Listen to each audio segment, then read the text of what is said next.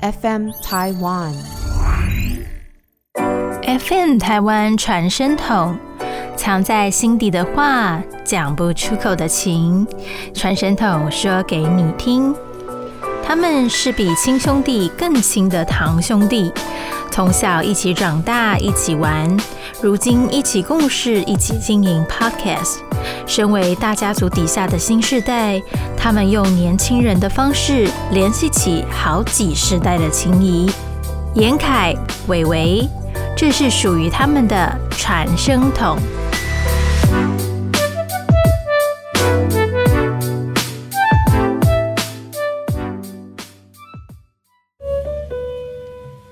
哦，Hello，大家好，我是陈元凯，然后我是现在世新大学传播管理系四年级的学生。大家好，我是陈正维，我现在是台北艺术大学新媒体艺术系大三的学生。啊、然后我跟陈正伟，就是我都叫他伟伟啦。嗯然后我跟伟伟的关系是，我是他的堂哥，哎，没错，对，然后我们大概就只相差一一岁左右而已。嗯嗯嗯，然后我们是从小到大都住在一起生活，没错，对吧？这应该是没有错的吧？嗯，从从我们两个出生到呃现在是没有分开过的，嗯，这样讲起来好像蛮恶心的。因为我们家是大家庭了，所以整个家庭包含姑婆啊、阿妈、阿公、堂兄弟、表兄弟，全部都住在同一个屋檐底下，没错，没错，嗯。就是我们是在一个这样子的环境家庭长大的，比较一个莫名的环境下。所以其实我们小朋友之间，就是我们还有同辈手足，大概还有呃另外六七个男生，呃，对然后我们大家都是玩在一起，算是互相照顾，然后互相成长。嗯，然后我跟伟伟，我们自己有一个自己的 podcast 频道，对，嗯，叫做木栅路钓虾场。没错，然后我们在里面其实都是呃，算是运用我们身为学生的一些身份，嗯，然后我们会用我们的观点去讨论我们认为重要的事情，或是我们喜欢的事情。没错，嗯，像我们最近才录了一集叫做《台北散步指南》。嗯嗯，因为我跟伟伟我们在高中的时候都有时候会翘课，然后去台北市走走。嗯，然后一开始我们都是各自去走各自的地方，但到后比较后期的时候，我跟伟伟我们是会约一个时间，然后我们一起去，哎，我们觉得不错的店啊，然后去散散步啊，嗯然后累了就找一间喜欢的咖啡厅进去坐坐。没错，对，所以我们大致上都会聊一些我们自己喜欢的一些东西，然后我们自己的一些美学跟品味。嗯，对，那如果有来听我们节目的听众，那你喜欢的话，你也可以留下来再听听看我们呃其他的集数啊，或者是什么样的东西。没错，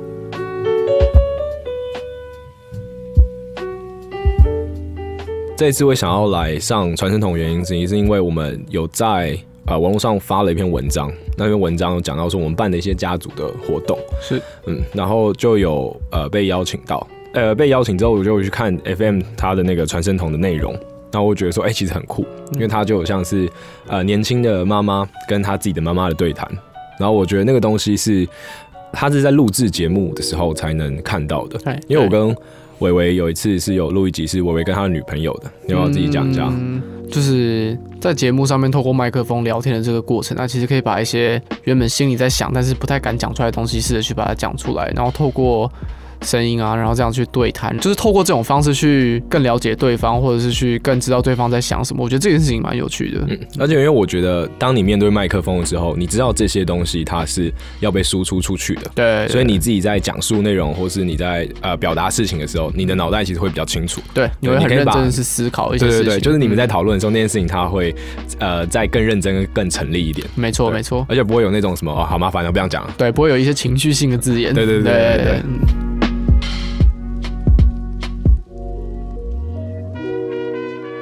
好，第一题，呃，我们这个家族的组成是如何？哦如前述，我们这个家族的组成其实蛮有趣的，因为我们家其实是住在新北市，然后它还是算大台北地区，但是我们家其实是一个大家庭。然后所谓的大家庭，就是说我们家有很多人住在一起，就是家里人大概有四五十个人，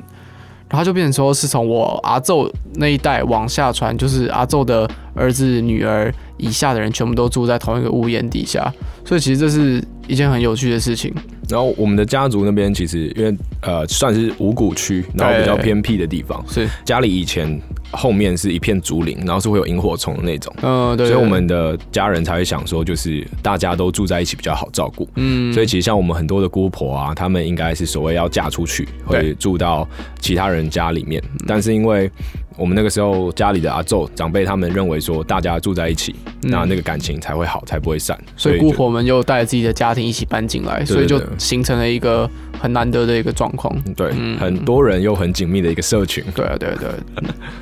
大家可以讲一下，就是阿宙底下几个人，然后再几个人，然后稍微讲一下。阿宙底下，那我一个一个讲好了。第一个最大的应该就是我们的阿公，嗯就是我跟严凯的阿公。然后阿公底下还有一个叔公，然后有一个最大的姑婆，但是那个姑婆在比较年轻的时候就先去世了。然后她是在我们出生之前去世，所以我们也都没有看过。对，然后再来很有趣的说，我们家有一栋是一个公寓，所以我们叫我们姑婆的方式是用楼层来叫的。啊，没错没错，所以我们有二楼二楼婆婆、三楼婆婆、四楼婆婆、五楼婆婆，然后还有一位伯伯住在三峡。对，然后他就叫三峡伯伯，对对对对，都是用一个最简单，然后我们小朋友的时候很好记的方式嗯去为他们命名。就其实家里有四五十个人，就是你要把所有人的名字都记起来是一件非常非常困难的事啊，情。真的真的是一件不简单的，事情。所以小时候那个脑袋还没发育健全的时候，我们都是用这种方式在记的。没错没错，嗯，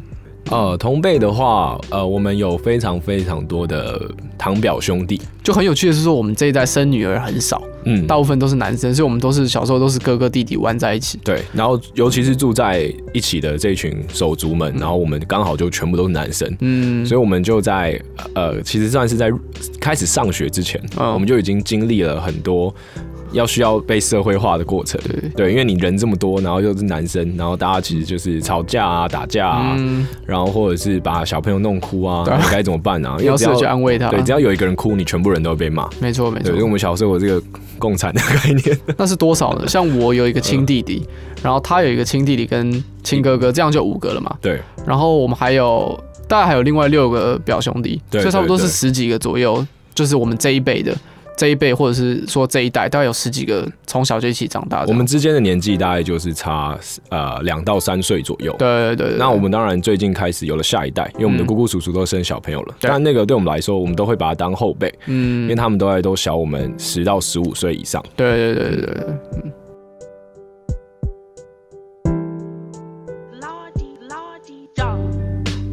从小在大家庭中长大的感觉如何？有什么印象深刻的？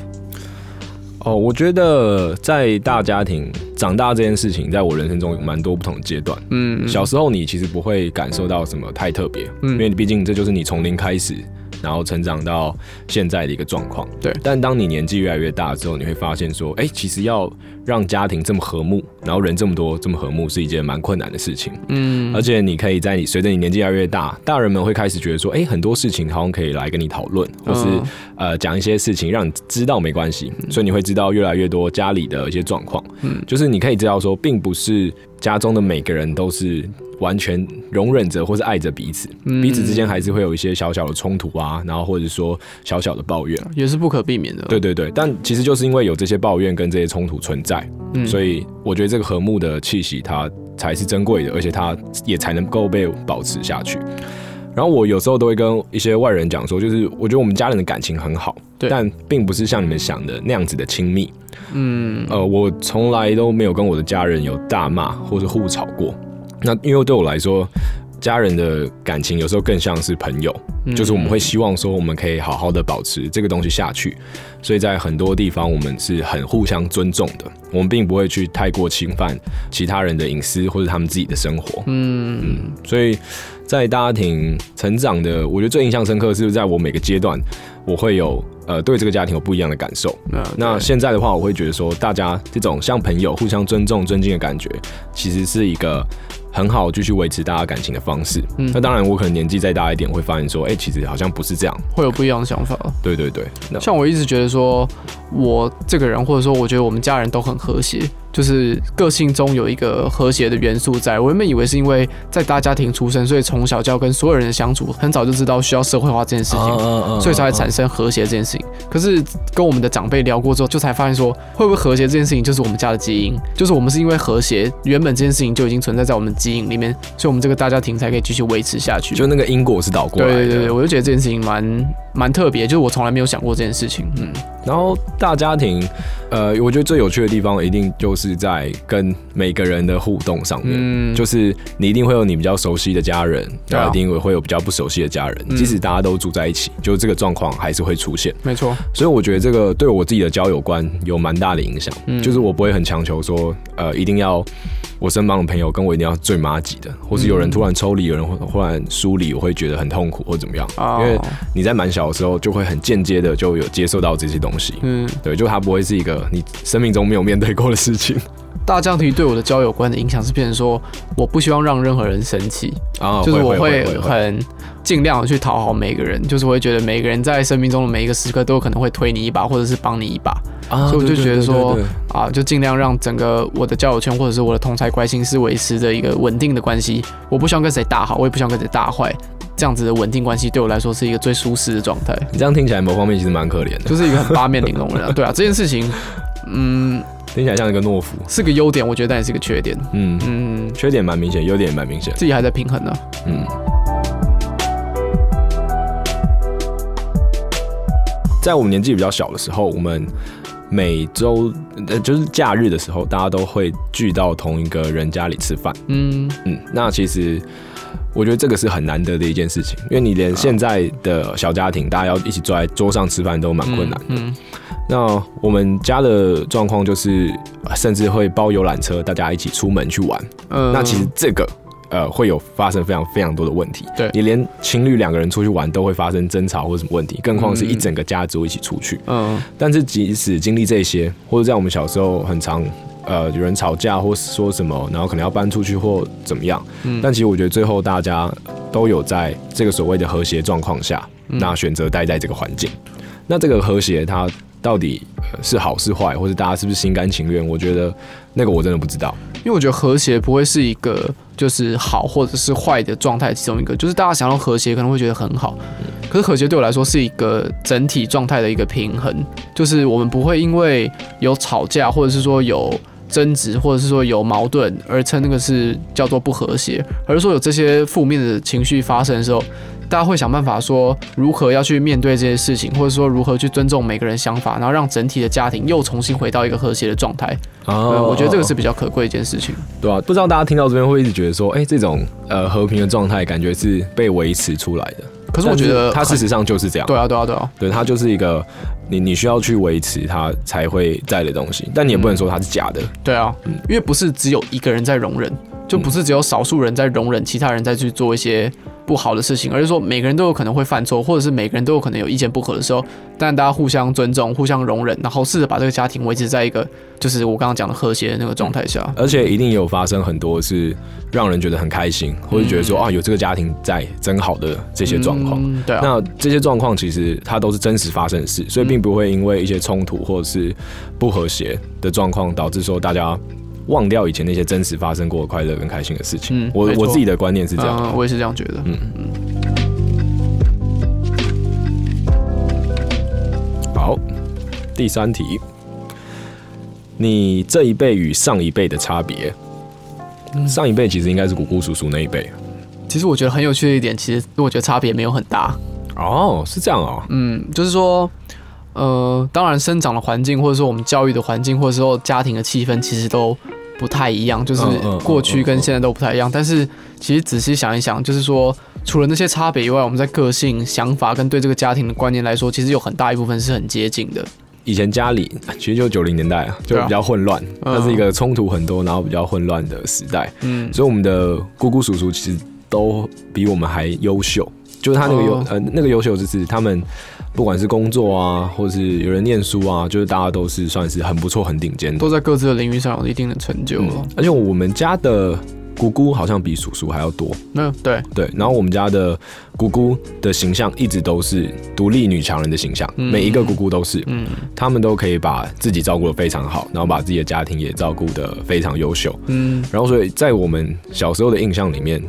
对我们来说，女生就是这样子，就是姑姑叔叔对我来说啦，他一直是一个我觉得哦，我要好好成为像他们那样的大人的嗯一，个典范。你有这种感觉吗？多少我觉得会有一点啦，嗯会会影响我一些价值观跟就是往人生未来的判断。对对对对对而且我在想说，其实，在他们的小时候的那个时代，我觉得他们不会把自己的家庭认为是所谓的大家庭，啊，是是因为其实，那个时候其实还不属于是真的的大家庭，而且其实，在其他的家庭也有这样子，呃，大概十几个人一起住的这个情况产生。反而是我们这些小朋友出生，然后继续住在这个家庭，这个家庭继续成长之后，对我们来说，或者是说对他们来说，是在我们出生之后，这个家才会叫做所谓的大家庭。哦，对，是这样。嗯而且我觉得蛮特别的是，其实我们算是大家庭的最后一代，嗯，因为我们再来的呃小朋友们，他们其实已经不是跟我们住在一起了，对，所以现在还住在这个地方的，就是我们这一代的小朋友，嗯。就是我们这个年纪啦，不是我们这一代的小朋友。嗯。所以我觉得这个可能又不一样，因为对我们来说，出生的时候，我们上面已经有很多比较年轻的姑姑叔叔，嗯。他可以给我们看到比较不一样的东西。嗯。但是那些姑姑叔叔他们面对的好像就是他们的爸爸妈妈，他们嗯比较少了中间这一代的一个缓冲。我我自己觉得啦，呃哦，对啊，这样子讲说到底有什么差别？好像就像你讲的，实质上不会有太大的差别。因为当我们年纪越来越大，然后比较成熟，可以跟他们好好聊天，嗯或者甚至有点可以理理解他们所谓大人的世界，嗯。我们都会开始很多不停的讨论跟聊天。对啊。不是大家可以坐在那个饭桌啊或者餐、餐桌里面，然后就是年轻一辈的姑姑叔叔，然后跟我们这些小朋友聊的话，其实也是这，我觉得这是近两三年才开始这样，就是我们在过年之后呢，会我们这一代的小朋友跟我们上一辈的姑姑叔叔们会一起坐在餐桌上面喝酒，然后聊天，然后聊一些我们太小的时候他们还不愿意跟我们讲的事情，嗯。然后就会发现说。哇，其实大家也都年轻过，对对对就是我们在我们面前以前会觉得说啊，是一个很厉害、很震惊，或者是说比较具有威严的人，其实他们也是一个很有趣的人，就他们有很多很精彩的故事，然后都会在那时候跟我们分享。但其实都比我们还精彩。对因为我们其实真的算是比较比较乖一点，或者比较宅一点，嗯对对对没有那么多跑出去疯跟跑出去野的经验。嗯，没错没错，所以就觉得很有趣。嗯。那你们家族成员很多嘛？嗯有没有自己觉得哪一个成员是就是比较特别，或者你跟关系比较好，或印象比较深刻？好，我觉得如果以长辈来说好了，嗯其实我们跟姑婆们的感情比较好。嗯，对，因为在我们小时候，我爸妈带我出游的经验，反而没有我姑婆带我出游的经验很多。嗯，我也是，因为那个时候爸爸妈妈都还在工作嘛，没错。所以时间上就是比较忙，然后很难抽出时间。然后我们小朋友呃又都会一起，然后我们的姑婆就会想说，哎、那今天就带我们一起去住饭店，对啊。因为，他们年纪比较大，然后也退休，然后或者是呃有时间，然后可以带我们一起出去玩。嗯。所以其实我们跟姑婆的感情比较好，然后特别是五楼伯伯，嗯，对，五楼伯伯是年纪最小的姑婆，像我们都一直觉得说，她其实有一些想法上跟思考上其实是非常的先进的。就是她虽然是嗯老一辈，他也现在也当阿嬷了，但是他其实很多想法对我们来说，到现在这个年代都非常非常受用。而且很开放。对对对对对，所以像我的现在自己的女朋友是都还没有跟我的家人吃过饭的，嗯、但是她只有跟五楼宝宝吃过饭。对我们只要交女朋友的话，第一个都会先被带去跟五楼宝宝吃饭。对对对，因为他的态度给我们的感觉就是，哎、我觉得这是一个呃很好的开头点，就是嗯我的伴侣他也不会这么紧张，嗯嗯那我们对宝宝的信任度也很够，嗯，所以其实我们在这方面的话，我们其实家里有很多很多人可以去帮我们处理这些问题。对对，就不我们能找的长辈不只有我们的爸妈而已，嗯我这也是在大家庭一个很大的优势。我觉得这件事影响我非常大。嗯就想说，如果我从小在小家庭出生的话，我可以接受的价值观、跟观念、跟想法，其实大部分都是来自我的爸爸妈妈。哦，对对对对顶多，如果我有哥哥姐姐的话，可以稍微吸收一点。可是我们家有四五十个人，可以关注你各式各样不同的观点，所以对于一个事件，我可以有来自各方不同的观点。呃，那我觉得呃这件事情就是对我来说是非常非常受用的。像我现在在思考事情，或是看到一件事情的时候，我会希望尽量能用各种各式各样的观点去切入，嗯我不会对它有一个很直接或者是很单一的一个判断，对吧、这我觉得这对我来说是，像我思考或者是判断来说是一个很大的影响，就是生在大家庭这件事情。啊，我觉得这可以讲到说，就是其实大部分人，孔子不是说什么三十而立？嗯，那我觉得那个三十而立的立，其实是在讲一个所谓的立足点，或是你的价值观。嗯然后其实大部分的人，他们这一生都在找一个自己的价值观或立足点。嗯但我觉得我们生在这个家庭，所以我们那个状况比较像是油，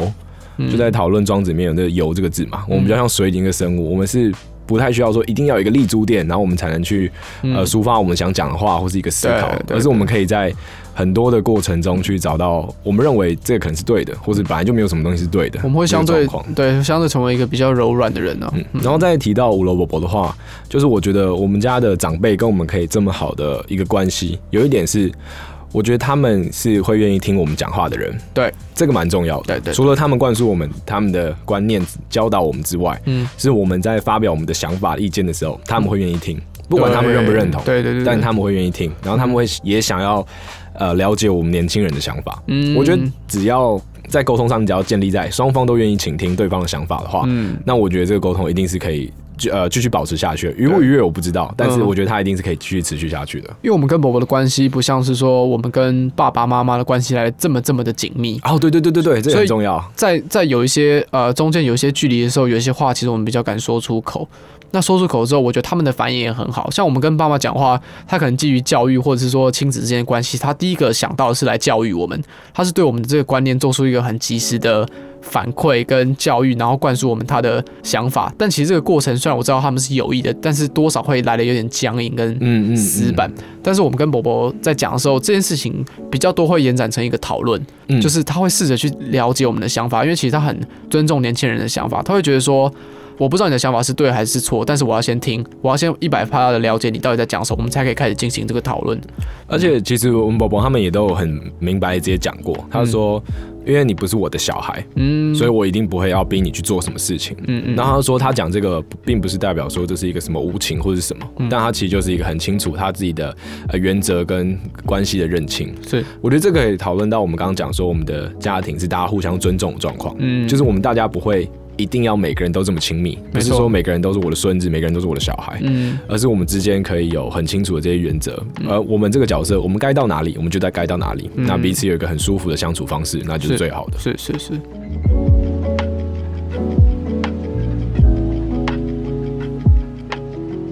与我最早的记忆，从小一起做的事，最早的记忆哦，因为我们我跟伟伟两个人，我们是一起长大的，所以我记得小时候有呃一段时间，他是我的小跟屁虫，嗯，就他会跟着我一直跑来跑去。嗯。那比较具体的一些记忆，呃，其实很多，就很多小故事。对，然后呃，我们家是有一个算是后花园的地方，是。那它其实并不是什么多漂亮，大家想象那种庄园感的后花园，它就是一个空地啊，然后都是杂草丛生的地方，嗯。很像呃摩阿波要扫墓的时候的那个状况。对，就是是杂草都长超高，嗯，所以其实定期会上去，就是割那些杂草，或者把那些木头剪下来烧。对，就烧，算下好像是一件非常不环保的事情，嗯。但是我们以前会这样子来处理一些落叶跟一些杂，草，就是烧东西。对对对对对，然后有一次是我们小朋友都算有点长大了，嗯然后我们自己在处理那些落叶，然后我们就在呃土里面挖了一个坑洞，然后在那边烧东西。嗯然后伟伟他就站在那个土旁边看，对然后就是哎、不慎的，他就这样掉落到火堆。看一看之后脚不小心就是滑了一下，然后整个人跌到那个火堆里面，对，然后脸部就有烧伤。那个火堆的大小。我那时候印象大概是一公尺乘一公尺，然后火的高差不多也是一公尺，我一公尺的火也太高了吧？啊，差不没有啦多，五十公分了，反正就是一个算是大的火。嗯嗯，所以我就整个人，我那时候才幼稚园而已，我就整个人跌进那个火堆里面烤了一下。对，然后那时候好险，因为我哥哥，因为我哥哥大我年纪大概四五岁左右，嗯然后他在旁边，我们全部小朋友都傻住了，大概一秒两秒左右。嗯嗯然后是我哥哥他就是抓着陈正伟的衣服，然后把他直接整个人拉起来，这样，嗯，那个时候问题才解决。嗯，对啊，这应该算是小时候最印象深刻的一件事。嗯，大家都有掺掺掺到一脚，对对，嗯，然后到现在还是会拿这件事情来开玩笑就。说啊，好险那时候我烧到啊，不然现在可能就不会长这么好看了。对对对对，不知道这个逻辑从哪里来的。然后还有一个小故事是我呃小时候发现的一个事情，嗯嗯，就是呃伟伟他是念师大附中，我是念中正高中，所以伟伟他的成绩一直以来都比我好。然后我很早很早好像有稍微意识到这件事情，就说哎、他好像比较聪明，嗯对吧？他好像脑袋稍微好一点，这样。嗯就是我们一直在读那个巧莲志，然后巧莲志里面就在介绍那个烘鱼，嗯然后我不知道那个叫什么名字，因为我根本看不懂字，那时候我们都才幼稚园而已。对然后我就随便瞎掰了一个名，跟他说什么哦，那是什么藏藏在沙底的鱼之类的。嗯、然后我也就说不是啊，那个叫红鱼，这样对啊。对啊。然后我自视甚高的态度也从那时候开始培养起来。然后我就想，然后我之后就说哦哦哦哦了不起哦，对啊，我们的那个互相讲话的关关系就从那时候开始建立，对对对，所以我持续发展成就一一直恶化下去这样。所以我其实就对这个事情印象一直很深刻，也记到现在。我完全没有印象，对，因为我那时候是在上面上位者根本不在乎我。我那时候没有感受到痛苦，所以那个东西就不会升值在我记忆里面嗯。，然后这个是我们就是我在兄弟之间的比较这件事情上比较有印象的一次。嗯，然后我印象中也是从这次之后，我就对于比较这件事情没有什么特别的在意了，嗯，因为我就觉得说这应该是天生的吧。其实比较这一件事情，我最近有发现一件事情，哦请说，就是像是我们最近刚刚有说我们家有很多的兄弟嘛，嗯然后小时候都一起玩，可是可能像是国中、高中的那段时间，大家都很忙，所以其实没有办法再找出一个时间一起聚一聚啊，或者一起聊个天、喝酒什么什么之类的。所以那段时间就是好像兄弟之间感情有点荒废掉。然后到近期的时候，我们就觉得说，哎呀，这样其实不太好，所以我们会找一些时间啊，看大家有没有空，我们就一起到我们家顶楼喝个酒、聊聊天这样子。对会这样。然后我就发现一件事情，就是在那个兄弟里面，只有我是念国立大学。而且这件事情还不是我自己讲，是是，对，就是我们我们是坐着那个椅子，然后围成一圈的，然后呢，大家就突然不知道在聊什么东西，然后就突然意识到一件事情，就说，哎、干这边只有你是一个，你就只有你是念国立大学，对，然后就是我就顿时的感觉就是我的椅子一直在自动往后移，这样，然后离这个圈越来越远一样，对吧、哦，对了对了嗯，这是真的，就是我们都是念那个公立高中，嗯，对，就是我们大家的成绩也不是说就会到这样也好像也不能这样讲，反正就是我们没有人念私立高中，呃，嗯，但是我们大部分人都念私立大学，嗯，但就是什么文化、淡江、世新、辅仁、嗯。这类型的学校。啊。对，然后真的只有我一个人是就念国立台北艺术大学，对啊，其实我也不是念特别好，只是刚好是国立，所以被排挤这样，对啊，哦，对对对，就是因为我们虽然都成长在一起，嗯，但是成长环境还是有些许不同。每个人资质还是有些许不同。嘛，对对对，还有这么一件事情，对啊，我就是一直讲这种话，所以那时候才会有椅子往后移的感觉，你是往后拉吧？对，没有自己感受到这种感觉，对，大致上应该就是这样。嗯。陈英凯小时候是一个很皮的人，啊，真假的？我有这个印象，就是说实在，就是我们两个都算是很皮的人，但是呃，就像是我刚刚讲，我觉得我小时候比他多的是一个小聪明，哦，对对，对所以其实我很懂。对我很懂得在大人来之前，然后就装作没事什么什么之类的。他小时候做了一件印象很深刻的事情，就是我不知道他是哪来的想法，他把吃一次的口香糖，然后就粘在我的头发上面，对啊，然后虽然我我觉得我。我我我回想起来，我觉得我那时候当时也是觉得蛮好玩的，嗯但是当大人发现这件事情，然后我觉得哦，我好像是受害者的时候，我就不用再继续装这件事情很好玩，就是我只要那时候装的好像很可怜一样，就是只有陈英凯会被打，这很贱哎！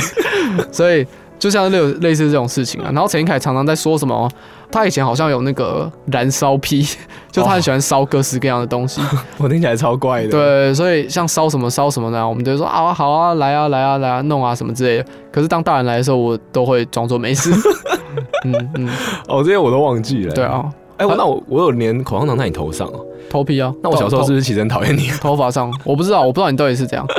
然后啊类似一件事情，还有就是像陈英凯之前他们家就是有捡到一只绿袖眼，哦，嗯，就小只的绿袖眼，然后它的翅膀好像有点受伤，所以他们就暂时先把它养在家里。然后我们就把它放在那个，因为我们家以前是三合院，所以那个门其实一实打开里面就是那个神主牌啊，对对对对神桌这样。那个门是平常是不会锁起来的，它就是一个就是弹力纱门弹簧式的纱门，所以只要轻轻一推就可以打开。然后他们养了一阵子，就是跟那个绿袖眼培养一点感情之后，他们就把它养在那个神主牌那边。然后有一天就他们家出去玩，所以就有一只我们家的流浪猫就进去把那只小鸟就抓走了，这样就 把它吃掉了。对，然后他就他就一直觉得很痛苦，嗯然后他的复仇是什么？他就去拿我们家以前的那个尾鱼罐头，海底鸡，海底鸡，罐头，然后就拿一个一个一个这样，然后摆在地上，要诱那个猫来来吃。然后那个尾鱼罐头的终点就是一个纸箱，然后纸箱下面有一个那个木树头啊木头把它撑起来，要做一个陷阱。他就跟我说，他是要引那个猫，然后现在一步一步进到那个陷阱里面，然后当他被那个纸箱关住的时候，就要拿球棒海 K 他。他以前就干过这种，就干这种很疯的事情。可是他现在是一个又莫名其妙变成一个爱猫人士，我不知道他的心态是多么的扭曲，我觉得才可以造就这段就是奇怪的历史。成长阶段不一样了。嗯，然后我那时候就觉得很冲击，我想说，这个人到底想怎样？哦，我我我这样突然想到，就我们小时候有一些你知道那种反抗、对抗强权的意识。嗯，你你对这件事有印象吗？有印象啊，就是说，呃，假如说我我不要把完整事情讲完好了 OK，OK 因为我觉得这个事情延伸出来的感觉比较重要。就反正我们小时候有做一些做一些事情，然后通常做坏事的时候都会被家人发现啊，然后就被骂、被打什么之类。可是当我们觉得我们做的事情其实不是真的很坏，或者是真的不是我们的错的时候，当被家人骂的时候，我们就会有那个反抗之心，就觉得说，哎、他们怎么可以这样骂我们什么什么之类的。但这件事情通常都是陈应该去主导跟去 去去去发动，对，去引起我们的愤怒这样。然后这个呃，这个结构就到一直现在都会发展下去。像陈凯常常会提一些莫名其妙的东西，然后就强迫我们大家接受。对，然后我就觉得说，根根本就不用这样，你能不能乱搞，好烦哦。可是最后这件事情都会做出来这样子。对，但是现在就会比较是好的方向了，不会再是说什么要对抗或者抵抗，嗯现在变得比较圆融了。像是录 podcast 啊、做节目之类的，嗯，对，我就说哎、这很屌哎、干我们就来弄个酷东西，弄一弄。然后我通常会不想弄，因为通常都是他只有在想，然后都是我在做。对啊，啊，大致上的分工其实都是这样，没错。嗯对啊。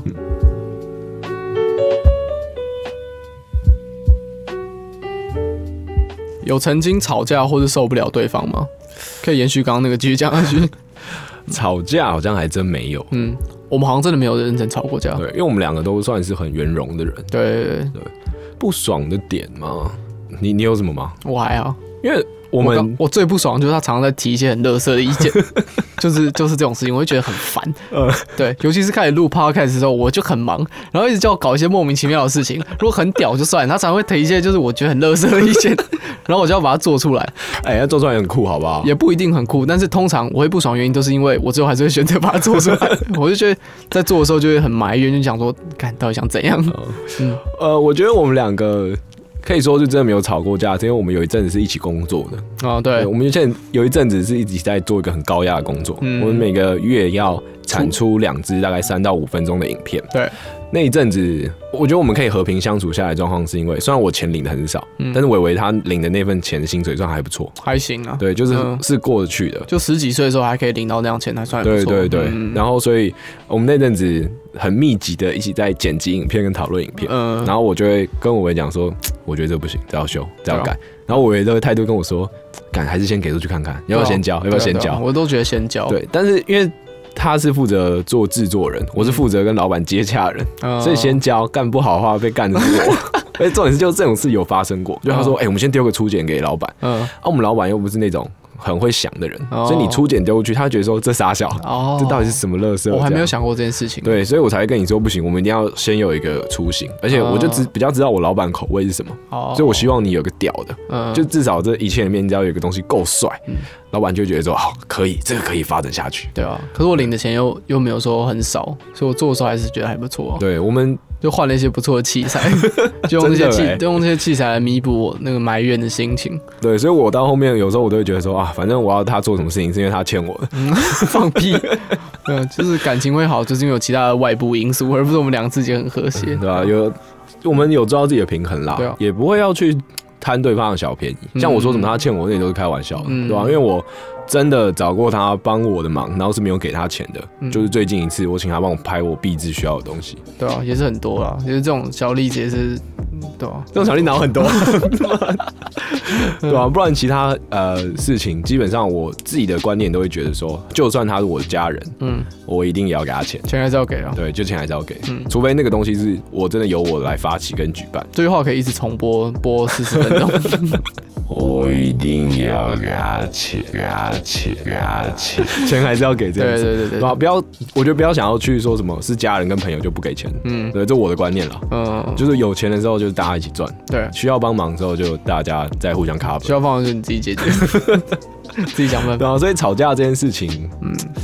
真的是没有哎、我们会在自己在思考的时候，就是去避免吵架的这个最坏结果。哦，对对有什么办法？可以把这件事情避免掉的话，就是让他就是事前都先把它解决。那你对这个嘞？你对这个有没有什么印象？就你在想说，干你这样很不爽的时候，你会去想什么？忍耐，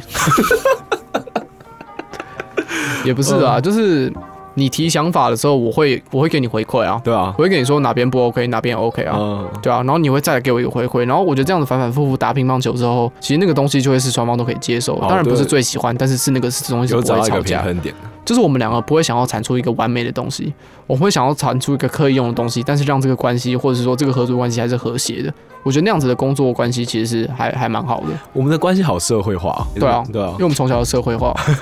可这也变成说，我现在自己在创作的时候，除非是我的个人作品，不然我都会以团队的和谐跟团队的稳定为优先，啊嗯，没有什么好吵的。真的没什么好吵。你想到后面都会觉得没什么好吵的，嗯，关系维持下去最重要。对对啊对，啊毕竟他要帮我做很多事情这样。还可以继续赚钱。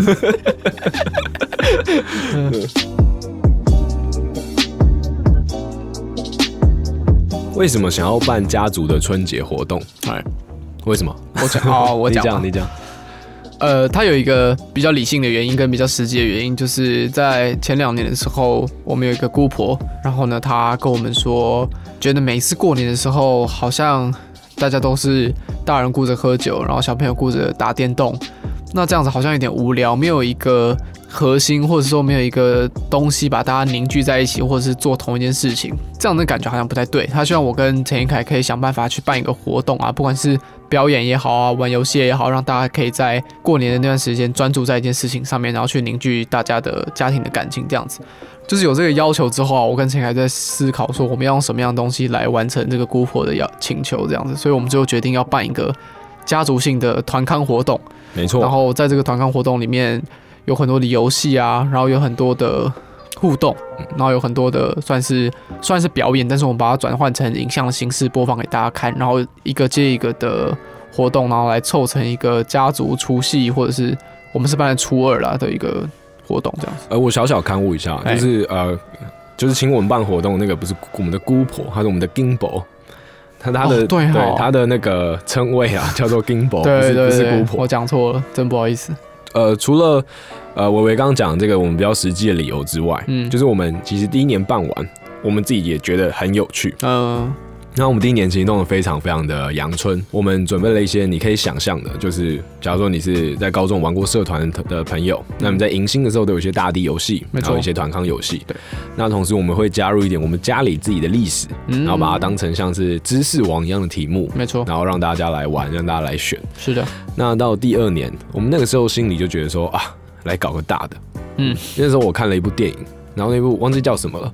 然后他是在呃一个乡下的地方，他要放电影，所以他就是拉了白色的布幕，嗯。然后就很简单的把布幕拉好，然后在那边打投射电影。嗯，我觉得说这感觉超酷，恋恋我风尘，对，然后我就想要让，哎、对，是恋恋风尘哎，嗯，是啊，然后我想要让那个呃我的家人小朋友们，就小我们十五十到十五岁那个小朋友。去体验这个感觉。对，体验这个感觉，嗯所以我也呃请了我朋友帮我弄了白布，嗯然后一整面，然后我们就投影打在上面就，拉在我们家的客厅，然后投影，然后那一次活动的主视觉啊，跟一些前导影片都投在那个布幕上面。对对对，嗯然后我们那次也算是做的很认真，然后细节的地方都整理的非常好。就是有所谓的故事剧情，然后有分队有分队的原因，然后两个队要去一起去完成同样一个目标，然后去竞争这样子。我们那一年是牛年嘛，对所以我们的名称叫做地牛记。嗯然后我们的主题故事也是跟所谓的地牛翻身有关系。没错，那小朋友他们就是扮成两个村的村民，嗯然后要去完成祭典的活动，然后去安抚祭那个地牛。对对对对，我们那年的设定是这样。没错，然后我们那年办完之后，呃，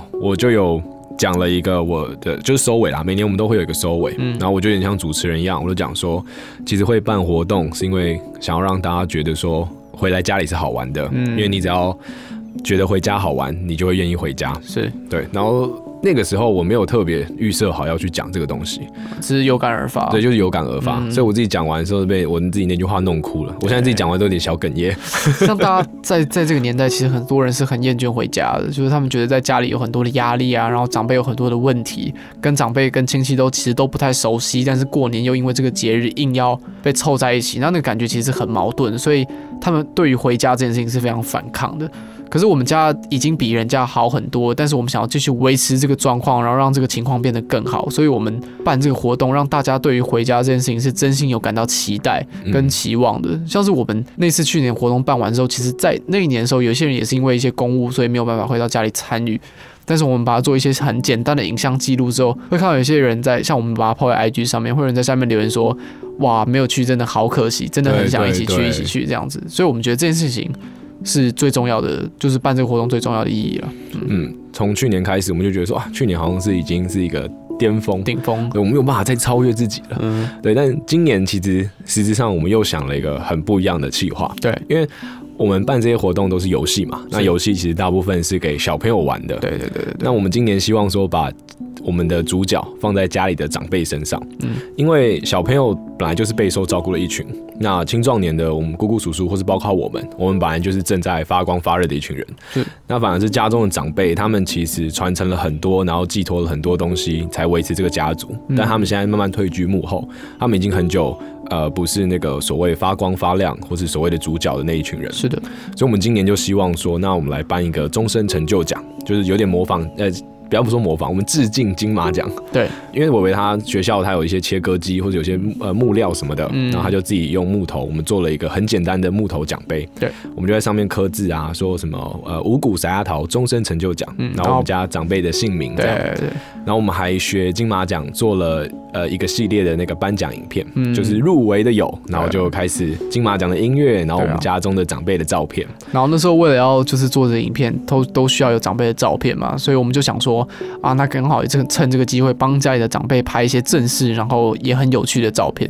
所以我们就找一个时间，然后召集了家里所有的长辈，然后聚集在同一个地方，然后他们都化好妆，然后穿得漂漂亮亮的，然后站在我们帮他布置好的简易的摄影棚前面，然后帮他们拍一些就是我觉得很具纪念性，也很有意义，然后但是也很有趣的照片。嗯，就是我们我在想这个企划的时候，我就只是突然想到说，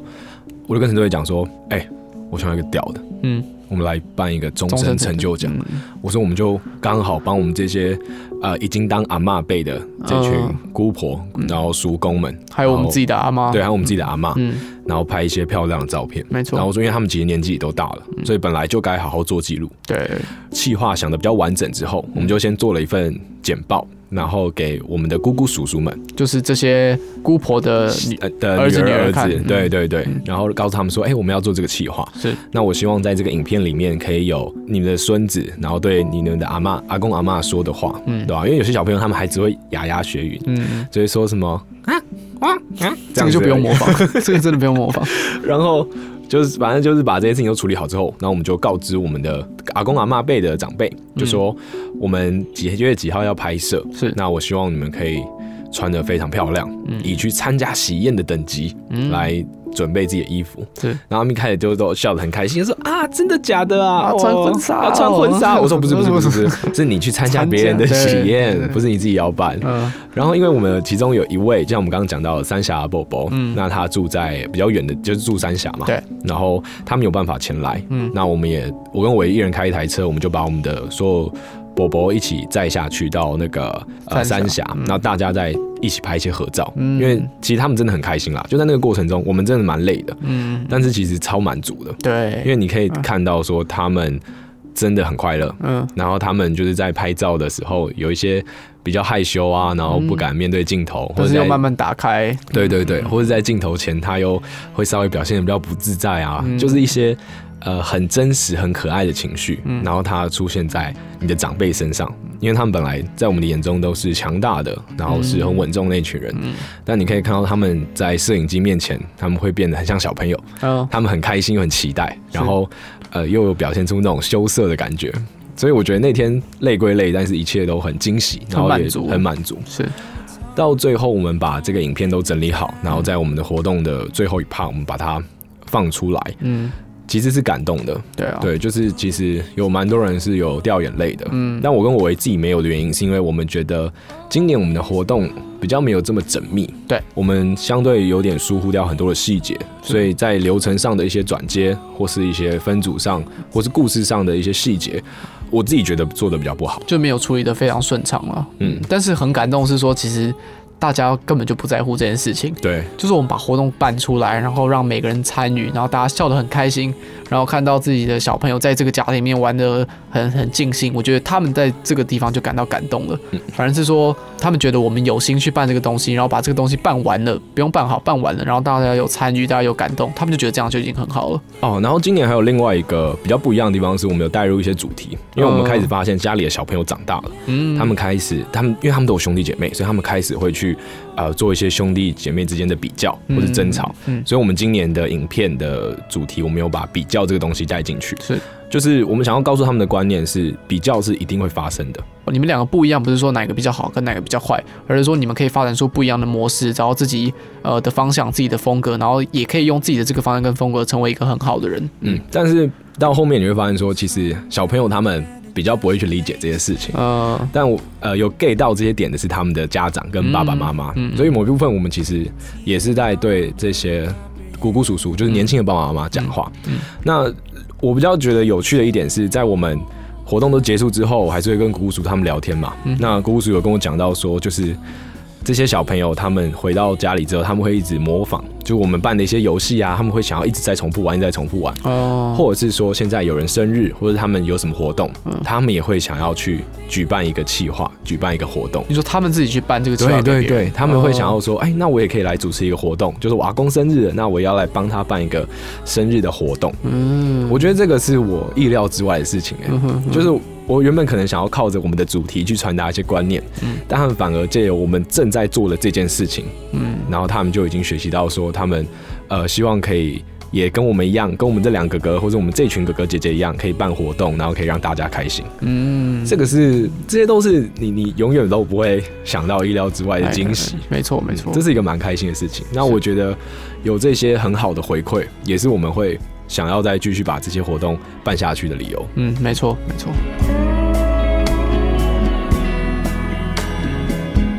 那最后趁这个机会，看有没有什么想跟对方说的话，好，好煽情哦，这么浪漫的事情，嗯。都可以，不不一定要很感性。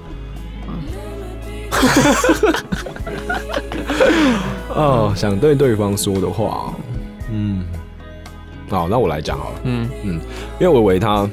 有在考虑要出国念书，嗯，对，那我觉得那个又是会是我们呃成长生命中另外一个